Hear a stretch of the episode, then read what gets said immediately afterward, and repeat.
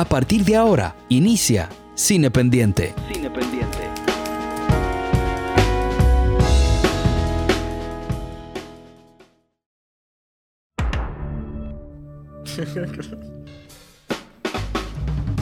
¿Tú saliste riendo? ¿Te arranca?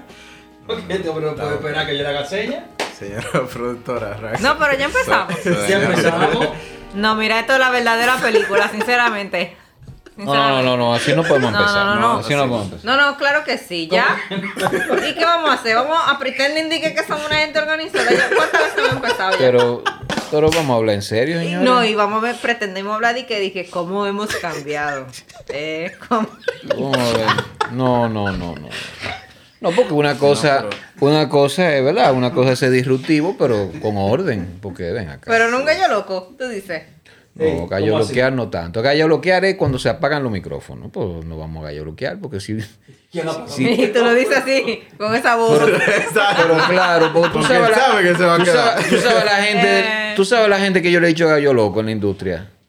Sí. Y estamos aquí gallo loqueando como unos que lo hacemos- Como, como los verdaderos grimium. Pero No, eh, uno debe tener un chin de respeto. lo hacemos desde la voz de la crítica. Que es Que distinto. todo es posible. No, pero con él, yo creo que, yo creo que uno debe tener un chin de, ¿De qué? de prigilio, ¿no? Prigilio. Pero Sí, si Prigilio es lo que más hay en este grupo. Sí, sí. Pero estamos comenzando como unos gallo locos. Pero ajá. Pues vamos, vamos, vamos a aterrizar el tema entonces. No, no, vamos, vamos a darle para atrás. Realizador, comience. Pero El intro está chulo. Realizador, comience otra Va- vez. va- Va- dale otra vez, vamos. dale, Otra vez dale. vamos. Crédito y comenzamos, ¿ok? Sí, Pero no vamos. lo, eso va igualito. Como vamos a respetar, no, no. pero vamos a respetar. Ya está bien, ya ustedes tuvieron su momento de relax tu visión. Vamos arriba. Ya, fenomenoide se acabó. Ok, vamos arriba. Dale, dale, dale, dale.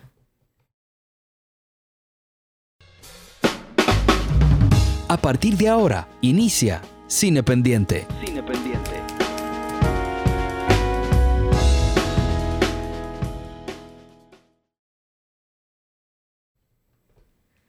Ahora en serio, ¿no? Ya sí. Somos, eh, Ya sí. somos gente que habla con criterio, Exacto. de cómo la gente hace su trabajo y todo eso. Exactamente. Mientras bebemos vino y comemos queso.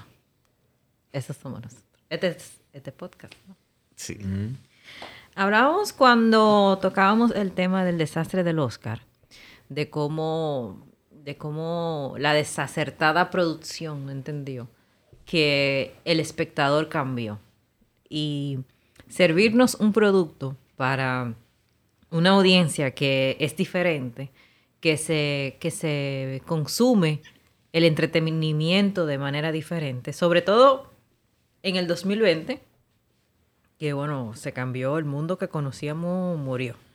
Sí. Y ahora estamos en el free riding del apocalipsis, yo digo, ¿no? Esto es algo distinto eh, y que tenemos la ventaja de que ninguno tenemos idea de lo que estamos haciendo, pero estamos viviendo. Sí. Entonces, eh, conversábamos, eh, José y yo al principio, de que mm, nosotros mismos hemos cambiado de la forma de consumir el cine. Pero no ya tanto de, de- de la, de la plataforma o, o el formato, como tú lo quieras llamar, sino también de la forma de nosotros sentarnos a ver películas Sí. del proceso de elección de, la de ver la película que nosotros hacemos y de cómo, de cómo todo eso ha influenciado en la manera en que nosotros em, la percibimos, de alguna, por, por ponerlo de una manera, ¿no? Y de cómo el, el- el streaming ha cambiado las reglas del juego.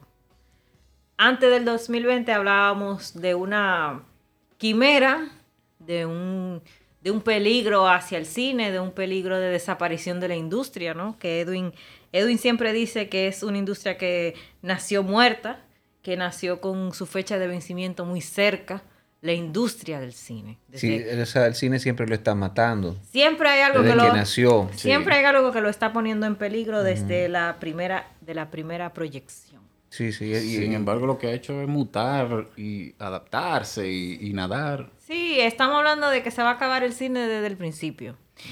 Pero en este juego que, que ahora se han involucrado pues las, las compañías de las plataformas, eh, tú dices, bueno, tú tienes un tipo como Martin Scorsese que dice, bueno, yo no encuentro dinero para hacer películas. Y Netflix me dice, yo te voy a dar, Martin, Carta abierta, lo que te dé tu Sí, gana. hombre, todo lo que tú quieras lo que tú hagas. Netflix, desesperado por contenido, duró un año diciéndole que sí a todos los guiones Sí. que le llegó. Y ahí tú tienes la serie de Luis Miguel y, la de Selena también. y muchísimas otras cosas más que dices, bueno, Los dos que extremos. ve el chisme y, y- y- y la nostalgia, pero eh, entre todo eso, entre todo eso, eh, con- convive, ¿no? Ese ser cinéfilo que, que quiere, pues, consumir cine y que quiere eh, eh, eh, hacer ese ejercicio que nosotros hacíamos siempre, ¿no? De ir al cine, que íbamos primero todos los miércoles, después todos los martes íbamos a Cinema Forum, consumíamos una película en Cinema Forum, después hacíamos una tertulia después de Cinema Forum, salíamos con 20 películas para ver de Cinema Forum, íbamos el jueves al estreno y así nos involucrábamos y decía, bueno, nuestra vida giraba en torno a eso. Ahora, después de la pandemia, después de la adultez, después de la vida, tú sabes, de, de- de que hay que pagar cuenta, este, las cosas cambian. Ahora tú eliges qué tú ves, te pasas una semana viendo una película, porque llega cansado, te duermes, le das pausa, y yo qué, ya tú no, te gusta, la cambia. Entonces, quisiéramos como hablar de eso, como nosotros como espectadores, como consumidores, nosotros que hacemos el ejercicio de ver películas como un oficio, ¿Cómo, ¿Cómo eso no ha cambiado? ¿Cómo la situación no ha cambiado? Y al final, al día de hoy, ¿cómo, cómo pudiéramos decir que, que somos como espectadores? Si somos cinéfilos, si somos gente que mira películas, si somos gente que habla de cine, si somos barrocos, si somos Bueno, lo que sea. Yo pienso que, que exactamente, el cine no tiene ningún tipo de problema. El cine, como ya modelo de negocio que se está reorientando, eh, Se adapta. cada vez más la Hollywood y esos remanentes que se niegan a, a reconocer eh, las películas eh, de las plataformas de streaming con el máximo premio, que es el de mejor película, que es lo único que le falta a Netflix, por ejemplo. Eh, la duda está en que si Netflix recibe ese- esa apreciada mejor película, ¿qué va a hacer? ¿Va a seguir apoyando eh, a, a Tú dices que directores to- to- todo, reconocidos? todo conduce a que ellos obtengan eso. Yo creo que sí. Yo creo que falta muy poco. Esa estampa de Sí, que falta muy poco. lo lograste. Sí, porque para colmo llegó una pandemia. Para joder más a la industria, llegó la pandemia Sí, todo- y no todo- hay. Todo conspiró. No, exacto, ya no hay otra, no hay otra excusa. No, y no hubo otra opción que el streaming. Claro, y este año tuvieron una tabla de salvación y es que una mujer hizo una película de calidad y ganó el Oscar a mejor película. La de Chloe Zhao, esta Nomadland. Pero no siempre va a ser así. No todos los años va a haber una película que tenga denuncia social, pero que no derribe de knockout al establishment, porque no lo hace Nomadland, no es la intención, eh, y que salga indemne y que sea una película de, que, no, que no sea de plataformas, porque aunque que está en Amazon, me parece, no sé si está en Amazon, creo que en Amazon Prime, o no, en Disney Plus está. Eh, aunque se está pasando por ahí, no es una película, eh, una película, es una película de cine, que, que está, se, se estrenó primero en festivales y luego en, en salas muy reducidas, por, ¿verdad? Por, por, por el auge del patógeno. Entonces, yo creo que el problema no es la industria, el problema no es el negocio, el problema, si hay un problema, Sí, porque yo no lo veo como un problema en sí. Yo No, lo veo como un sí. cambio de paradigma. Exacto. O sea, hay un cambio de paradigma, pero creo que es un problema al cual no nos terminamos de adaptar porque tenemos unos códigos que no hemos podido sustituir, así como la industria lo sabe hacer hábilmente. Somos los cinéfilos. Y yo digo los cinéfilos.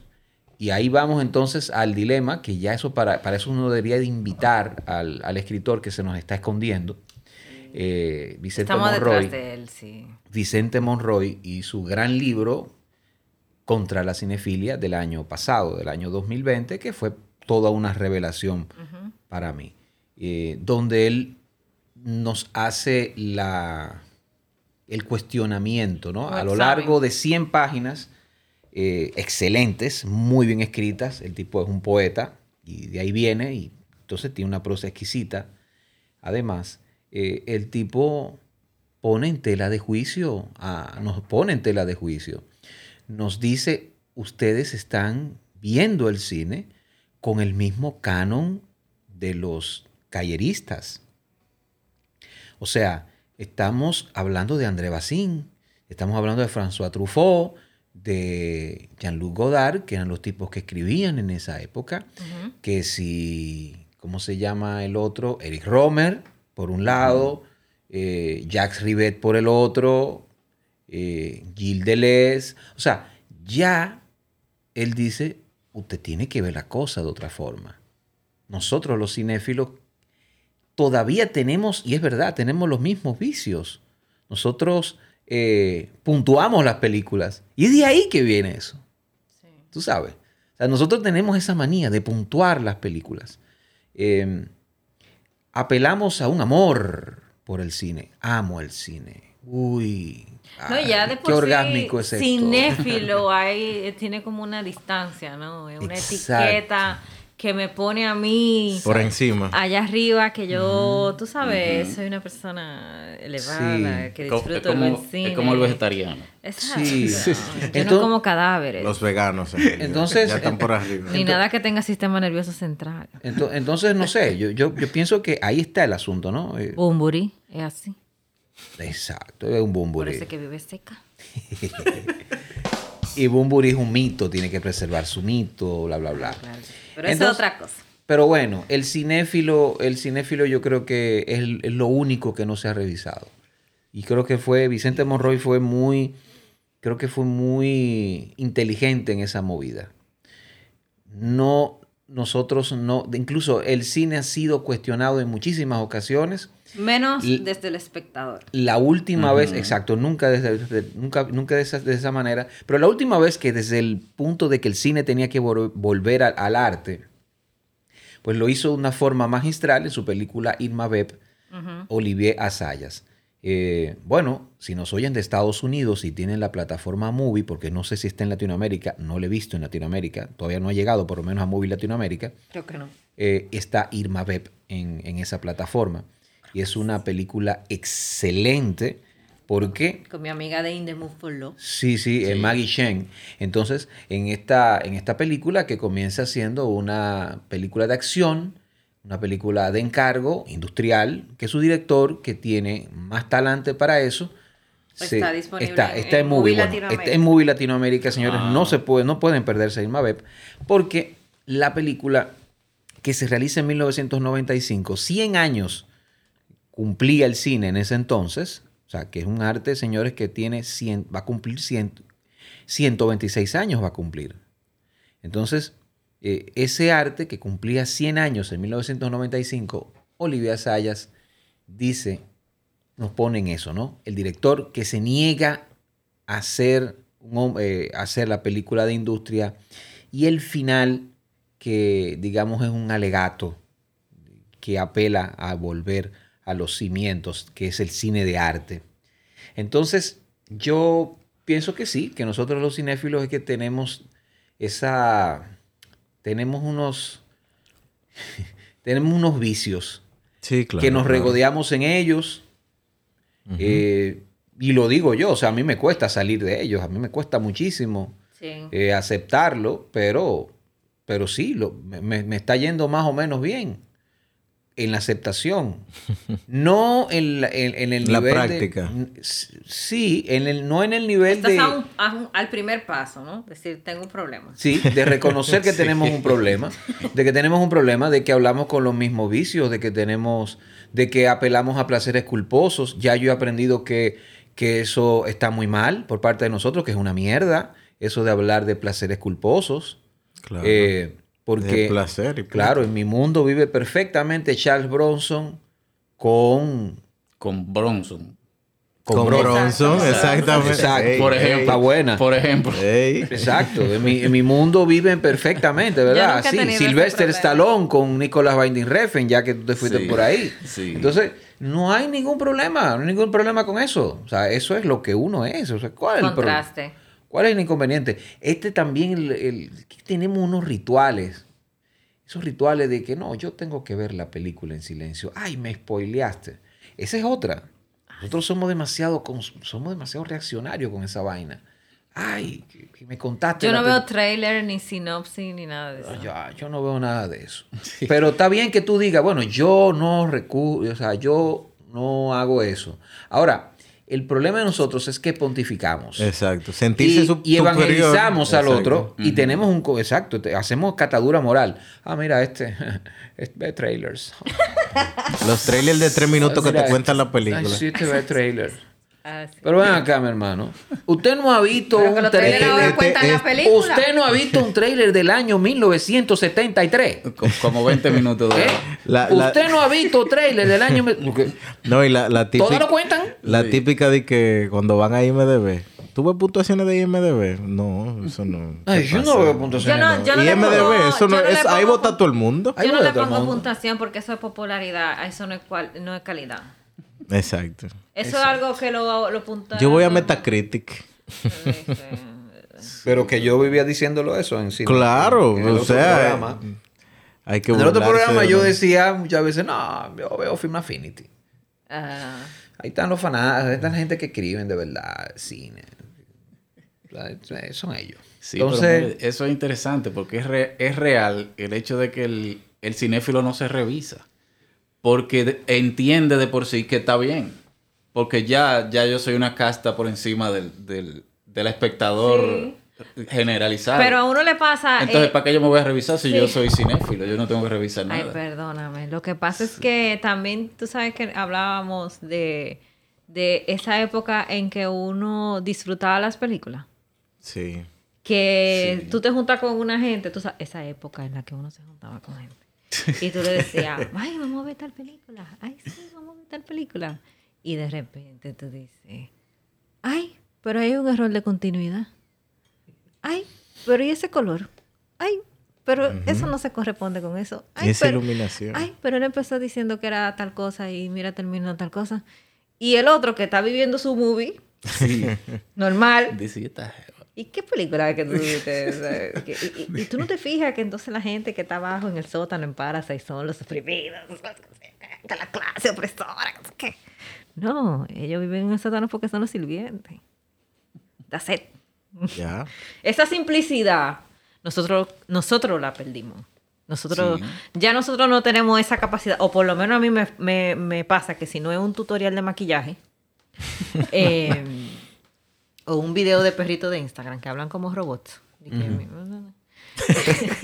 si no es eso, si es una película, entonces ya esa, esa, ese disfrute de la película, ya uno no lo tiene porque es como un, un examen, que una radiología que tú le haces a la película, porque al Sí. final al cabo uno tiene que emitir una opinión aquí en este podcast que lo oímos nosotros y para la gente que uno se lo mande obligado, Sí. Eh, Mira, óyelo para que me diga. para que me dé, le dé clic eh, y cuente esa visualización.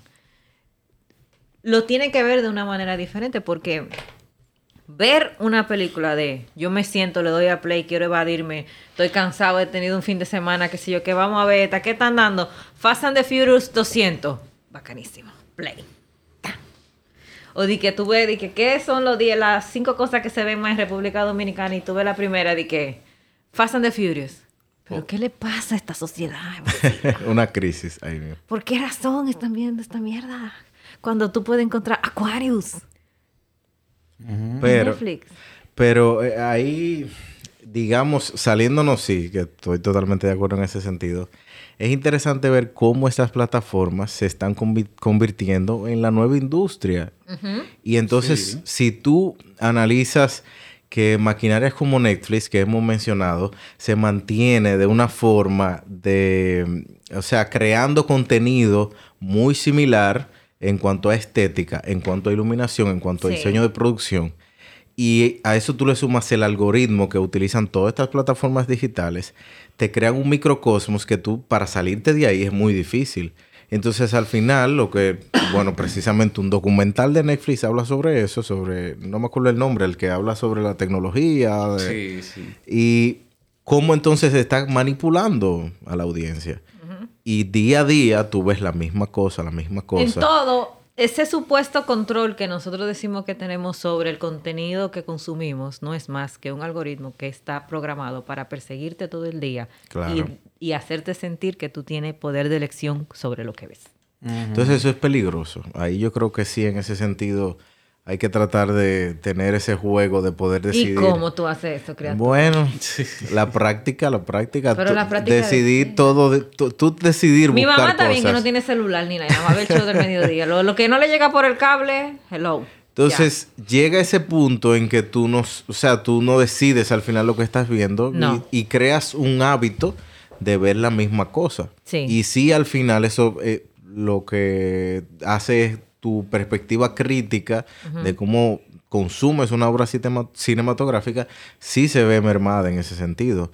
Entonces, a menos que uno tenga plataformas como Movie, que sí la hemos mencionado que está por encima, que hace una curaduría y trata de, de hablar de cine de arte y de que puedas consumirlo y entender, te crea una base de datos que tú puedes leer sobre el director, lo que este director planteaba, la película, una, una mm, serie de Eric Romer, por ejemplo. Sí. Pero ya el espectador común no tiene la capacidad de decidir o de o el interés, puede ser, de salirse de Netflix. En Netflix está todo, vamos a resolver ahí. Vamos a ver el top, 10, el top 10 de esta semana. Entonces, ¿qué está creando eso como sociedad? O sea, ¿qué espectador ya va a decidir ir al cine a ver una película de la industria de Hollywood si la tiene en su casa?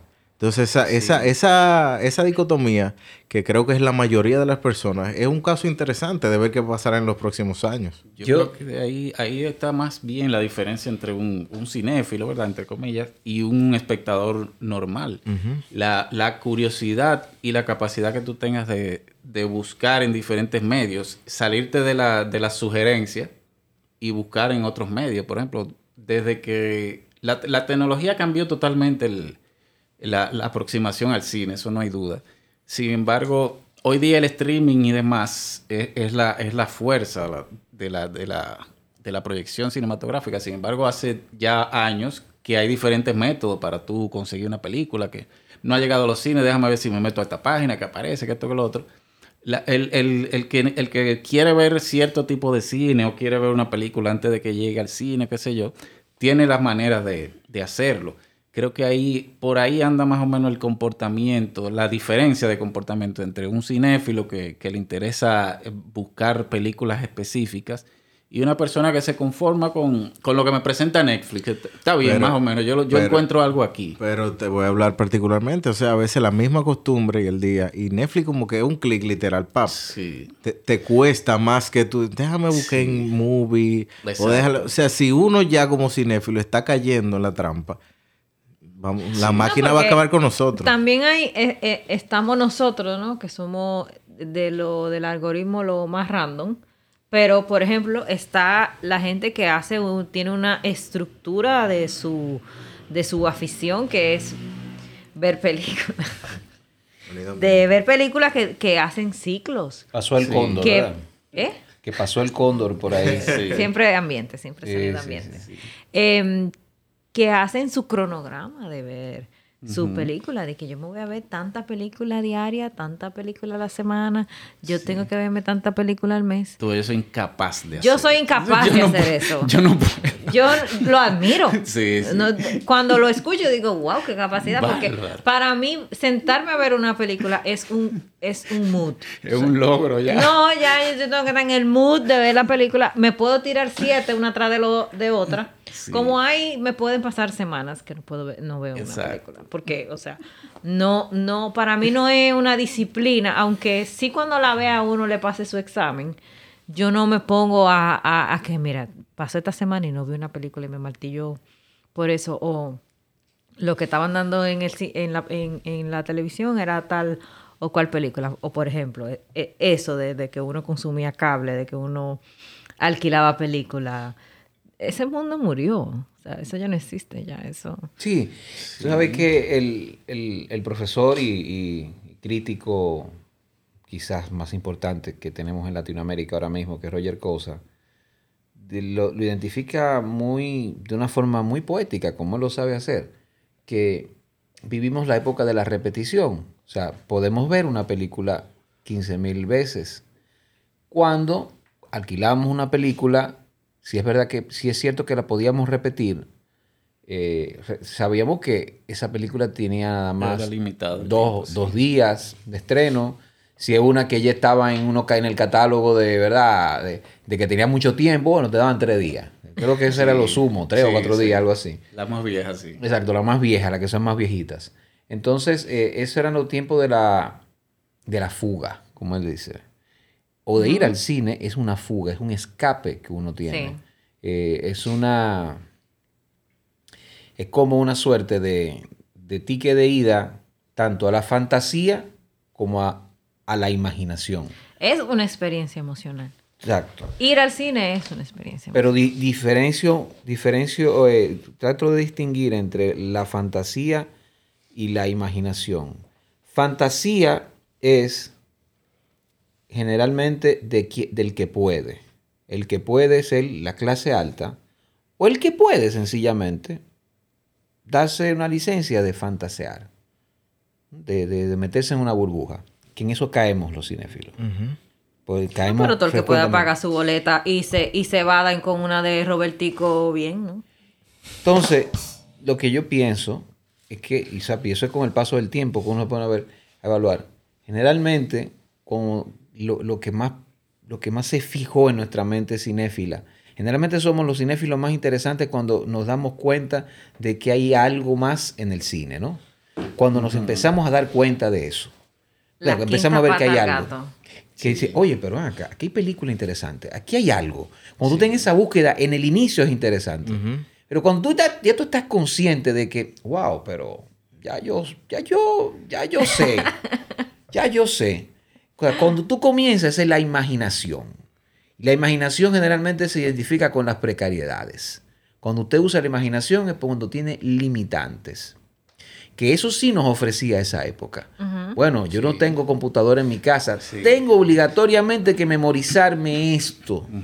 Esta línea de esta película, tengo que, tengo que esta, esta Escribirla. escena, necesito memorizarla, escribirla o, o- o fijarla en mi mente porque tengo esa, Sí. tengo la, hablamos de precariado, ¿no? O sea, ese momento, ese momento y ya. Exacto, es como hablabas de Parasite, lo que hace la familia para llegar a esa gente de clase alta. O sea, ellos usan la imaginación. Los otros viven en una burbuja ¿eh? y fantasean, fantasean. Entonces, eh, yo pienso que en eso, en eso estamos, ¿no? En, en eso, en eso caemos. Creo que estamos en un tiempo de la repetición. Repetir, repetir, repetir, repetir.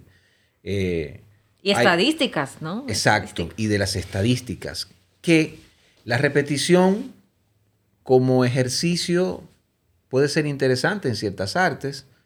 Hasta, bueno, hay movimientos minimalistas de músicos que nos gustan muchísimo, como Philip, Philip Glass. Philip Glass, ¿no? Con minimalista. La repetición es una parte de él. Sí. John Cage también, el, el legendario John Cage. Entonces, es interesantísimo, pero la repetición todo el tiempo en eso cae. Si vamos a otros ámbitos, la repetición, lo que ustedes decían del algoritmo. Entonces, yo no quiero tampoco ser muy simplista, ni quiero ser eh, controversial por ser, por ser controversial. Eh, no es que está bien que, no es que yo veo bien que yo me quede aquí, que, que me quede Netflix todo el tiempo. Esa, no- eso no es mi interés, no, no es mi interés. Yo lo que creo es que nosotros debemos cambiar nuestro enfoque para nosotros mismos, pero también para abordar al otro. Eh, es como la política. Bueno, recientemente en España perdió eh, Pablo Iglesias, el líder de Podemos. ¿Pero por qué? Porque entre otras cosas tenía un discurso demasiado confrontativo. Necio. O, usted, usted de derecha y yo soy izquierda, la izquierda salvadora. Eso no es así. O conmigo en mi contra. Eso no es así. Entonces, uno tiene que entender a la gente. Uno tiene que entenderla. Y más con el aspecto de tratar, no, no quiero decir educar, porque suena muy lo que hablábamos, muy superior, yo te educo. Pero sí. quizás compartir y, y traer gente a que vea las películas de otra forma. Sí. de que entienda que el cine es un arte demasiado complejo y completo y que no se puede reducir quizás a- a- a- al estigma de el, el esquema de modelo de representación de Hollywood, que es el que, es el que prima en, en la masa popular. Entonces, Claro. darle su venenito a la gente poco a poco y, y- y tratar de compartir, básicamente compartir. Y si usted lo que le gusta es eso, pues bien, no todo el mundo va a ser cinéfilo. Pero yo creo que es ya de por sí la palabra como que te distancia, como que te eleva, como No, que... y, y- Sí, sí. exacto, y te, te, eleva. y te diferencia del resto y que y creo que eso es lo que hace más difícil para gente como nosotros la conversación porque eh, partimos del hecho que pudiéramos pensar que nosotros sabemos más que el otro Sí, y sí. definitivamente no por lo menos en mi caso o sea, Vemos películas. vemos películas ¿no? nosotros diferentes. somos gente que vemos películas y que fundimos Hay, hay un, hay un crítico. Fundimos, pero- Hay, hay un crítico literario súper divertido, súper mordaz, eh, Jesús G. Maestro, que dice que la gente inteligente no lee crítica. Que no puede leer crítica. Tú sabes las sandeces que dicen los críticos. Lo- la- la- las pajas mentales que se hacen. No, la gente inteligente no tiene tiempo de eso. no y Yo, que- ah, yo he oído casos de directores, oh, cuando leen una crítica, pero yo, yo no pensé Yo eso. no sabía Sí, que no. Mira qué interesante lo que este hombre está sacando de aquí. Cuando claro, me porque, porque ya cuando tú lo haces como en ejercicio eh, didáctico de lo que sea, o sea, la obra al final no es lo que quiso, ah, lo que hizo Sí, su creador. Es subjetivo. al Eh, el verdadero significado se lo da su audiencia y la audiencia cada quien con Sí. su con su carga emocional y experiencial le da un significado a lo que está viendo, a lo que está sintiendo, a lo que está experimentando. Pero en el caso de, de nosotros, como, como, como comentamos de cine, que como, como le gusta a Edwin eh, Sí, eh, denom- denominarse. Es mejor. Imagínate, si cinéfilo es elitista, imagínate crítico. Crítico. Crítico de cine. Eso Ay, ay, es ay. No, no, y que, y que tú sabes que, o sea, yo, yo no, Imagínate yo no tengo la fortuna que No, le doy no. Jonathan Rosenbaum. Yo no tengo, oye, Rosenbaum. Tú, tú No, Rosenbaum eh, puede ser es pobre. que no. Pobre. Si yo, yo no tengo, yo no tengo. Si tu apellido es una cruz, la mía es una costa. Exacto, míralo ahí. ¿Para dónde vamos nosotros? Cruz a costa. ¿Eh? Entonces, entonces no, no podemos, no, no, no podemos. O sea, en estos tiempos son Y dema- que demasiado claro, fuertes. y que claro, pudiera pensar la gente que tal vez esto que uno dice y que uno hable pueda tener un impacto en, en el, en el resultado como película que uno está analizando, pero nosotros estamos conscientes de nuestra poca importancia.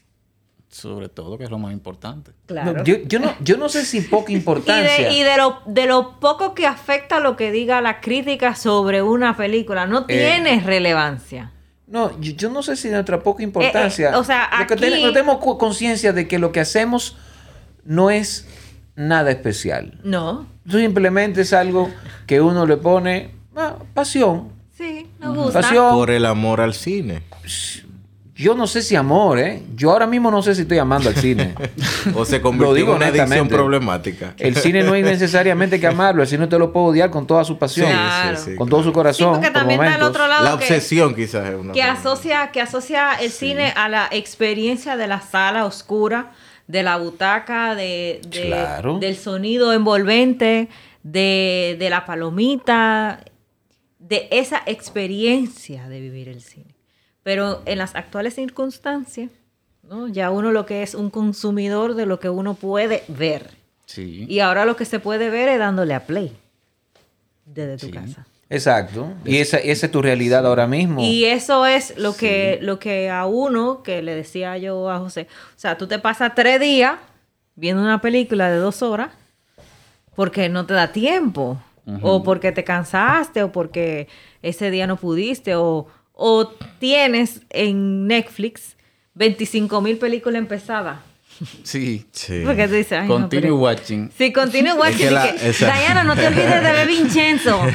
No quiero. sí, Vi un eh, capítulo y ya, no me interesa. Exacto, esa, esa facilidad, entre comillas, se Sí. convierte en una especie de maldición. El hecho de tú saber que te llamaron, que se abrió esto, que tocaron, que tú puedes pararla y después tú volver Sí, a sí, sentarte, rompe Sí. con el ritual que sí, tenía, digamos, la sala de cine. que es parte de los Eh, cambios que ha, que ha traído la, la modernidad. Hay que hacer un esfuerzo mayor para tú poder involucrarte viendo Sí. la obra. Pero eso es uno que tiene esos códigos.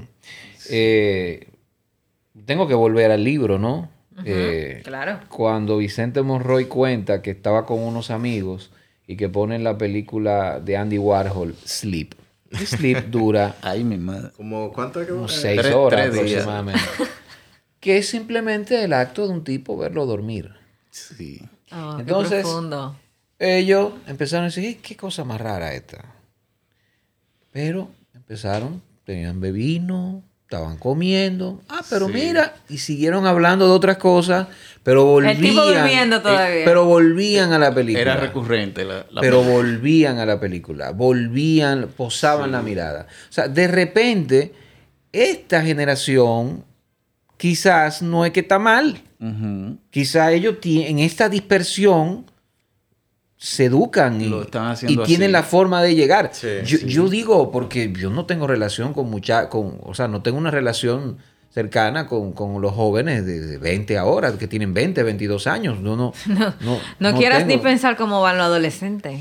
No, no, pero lo que quiero decirte es que quizás ellos sí tienen forma de relacionarse con, e- con, Sí. ese, con ese cine quizás de arte de repente, que la gente puede tener que la que tan capacidad, compleja. la capacidad de poder sensorialmente consumir varias cosas al mismo, al mismo tiempo. Exactamente. Es, es algo que nace, Sí. nacen con la tecnología. Sí, es lo- Y, y Entonces- consumirlo por, por momentos, por ejemplo. O. Ahora un momento, mañana otro momento, Sí. pasado mañana otro Pasado momento. otro momento. y habría que ver qué experiencia le trae eso. y si lo- si Hay un libro si que habla de eso, que se llama Superficiales, lo que nos está haciendo el internet, una cosa así, que él, que a nuestra, nuestra generación nos ha tocado adaptarnos.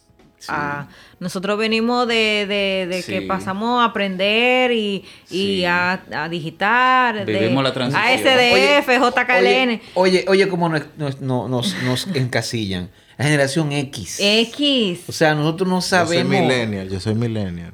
Es la generación X. Ya no sabes, Perdón. cállate, Smiley. Sí, apágale el teléfono, apágale, Exacto. apágale. La generación X. O sea, uno está preso. No, el millennial también le toca esa su rapa. Sí. Pero lo que pasa es que eh, los, los adolescentes de ahora vienen con una velocidad, pero ya vienen con eso integrado porque ya están programados con el Internet de las cosas. Y- ¿no? De, de, de, de, de su atención es muy, muy mínima. Sí. no es, tampoco no es necesaria ah, como uno de, bueno, y mira que yo veo una película de dos horas y pico y digo yo, pero Dios mío, me la vida eh, eh, se me va a ir en. ¿Cómo yo, cómo yo voy a ver una película de dos horas y pico? Y esto no, se va a acabar. Y- no y- voy a poder porque tengo que ver como siete.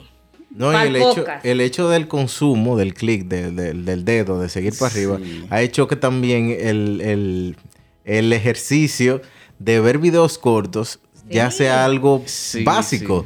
Sí. Tú, des- tú mandar a una gente un video de YouTube de que de 10 minutos. Sí, eh, Señores, o sea, pero la nosotros, gente- nosotros Lo hacíamos- veo ahorita, sí, no es estoy en eso. Es una afrenta. sí, un Ese- video de- entonces, sí. ese consumo excesivo de media, Sí. normalmente visual, que ya está en todas las plataformas digitales, hasta Twitter, por ejemplo, que se supone que es escrito, eh, hace que el nivel de atención sea mínimo. No sabemos lo que si es bueno o malo, yo no te puedo decir eso, pero es, es- es un- una nueva lucha, sí. Es una nueva forma de consumo Sí. y es lo que mencionábamos, la- las generaciones nuevas tienen que lidiar eso desde pequeños, entonces hay que ver qué pasará. Hay ¿Qué- que qué ver efecto trae? Exacto, Sí. y la forma también en cómo eh, se educan y, y el nivel de atención que pueden tener para adquirir conocimiento Sí. es totalmente Pero diferente. mira lo que hablábamos con los eh, con el director de homeschooling. Exacto. Que tú pudieras decir, bueno, pues los muchachos de esta época, eh, las clases virtuales no le van a, no la- van a ir en coche porque eh, clase virtual.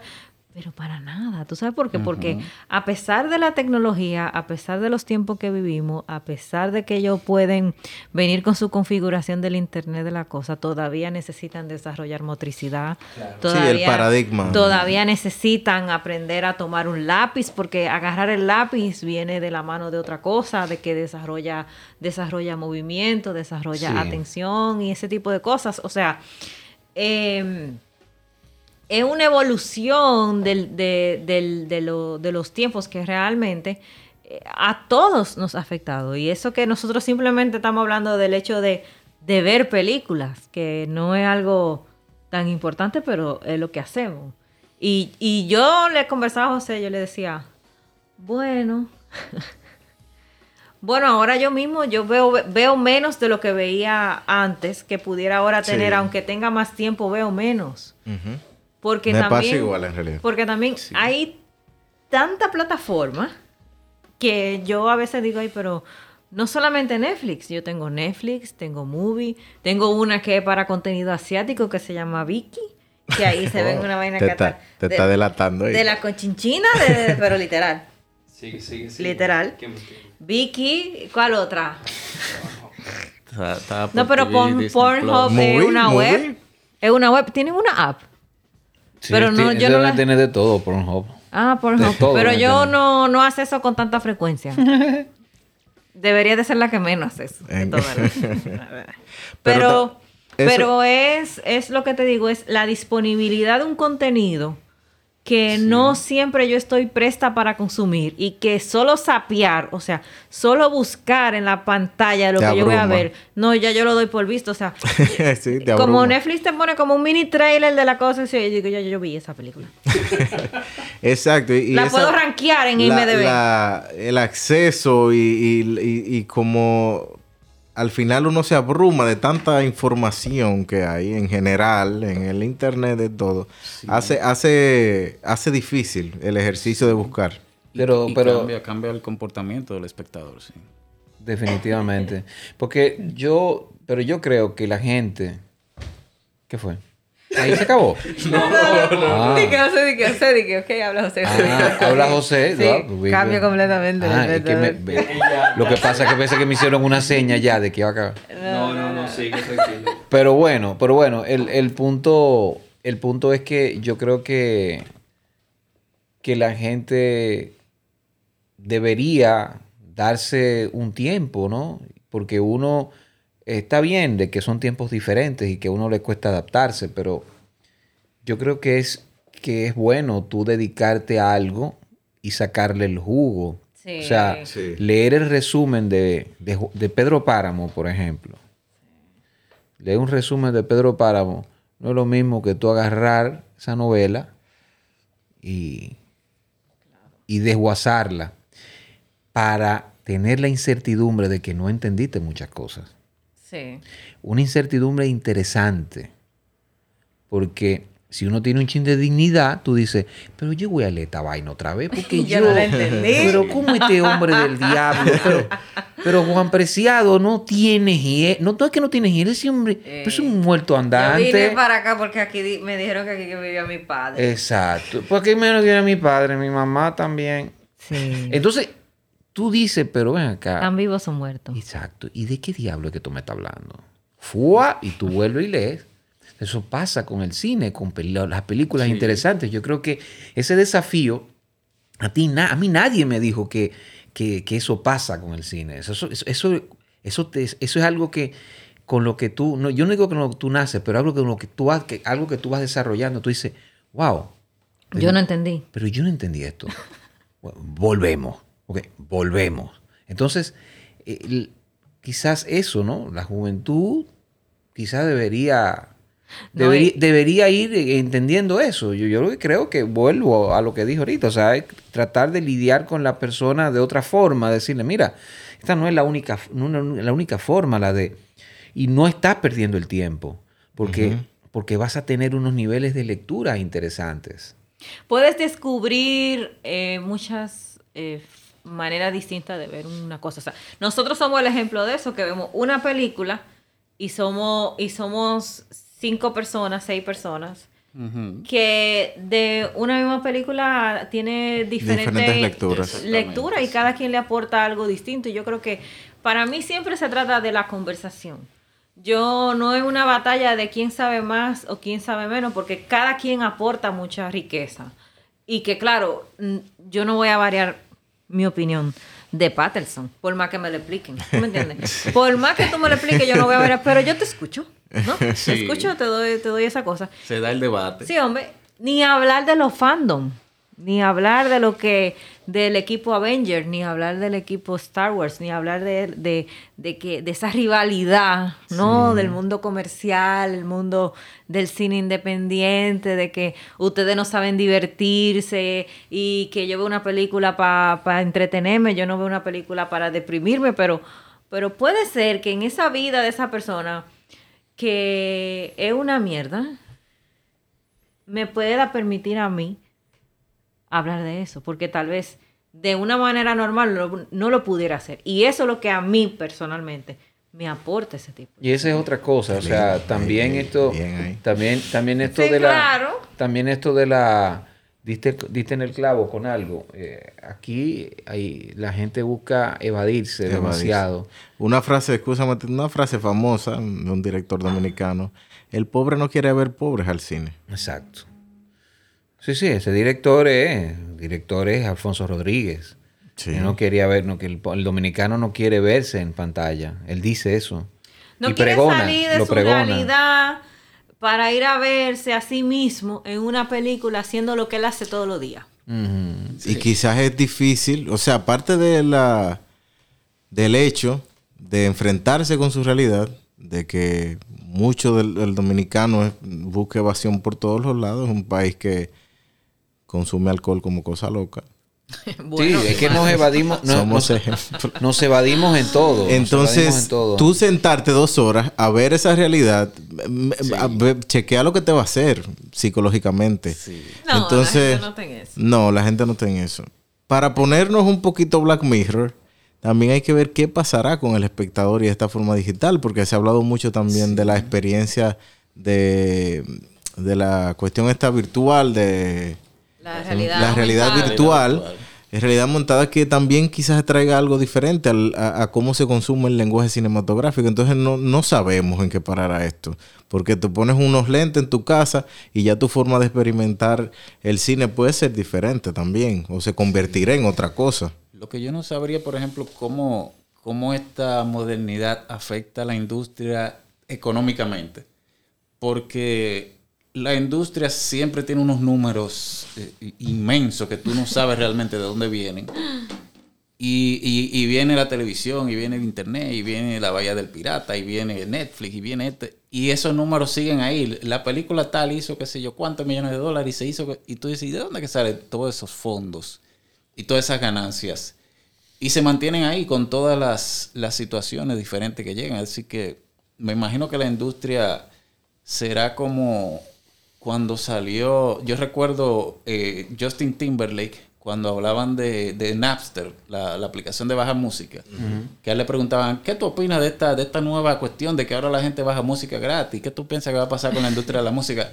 Y él decía, esa gente también, refiriéndose a la industria de la música. Pero ellos también, esa gente también. Pero tú mencionas eso gratuitamente o, no, o lo haces con toda la no, Exacto, lo digo porque... Justin Timberlake hace, de, hace precisamente del creador de Napster. exactamente lo digo porque fue eh, a raíz de su papel en la película que le, ah. hicieron esa pregunta de que, él opinaba de esta de estas cuestiones. Él decía, la industria de la música está bien, no se preocupen por esa gente. Como esa gente Pero ante, la incertidumbre siempre se apela a la desaparición. Exactamente, esa es la primera, la primera eh, elucubración. Y bueno, y yo ya para, yo te voy a decir algo y a, esta generación, si el temor es ese, el de no sentirse triste, pues eh, usen el ejemplo de Albert Camus que decía, yo, yo no sé, yo siempre estoy triste, ¿verdad? Pero yo me divierto mucho y sigo siendo un hombre triste. O Ana Graviel, que si ella cuando no está triste se pone. ¿Cuál es el problema? ser, ser, triste en la vida, tú puedes ser productivo y, ser, y estar triste. ¿Cuál es el problema? Si nada tiene sentido vamos, ¿Para a, qué? vamos a disfrutarlo. Claro. Hasta aquí, Cine Pendiente. Cine Pendiente.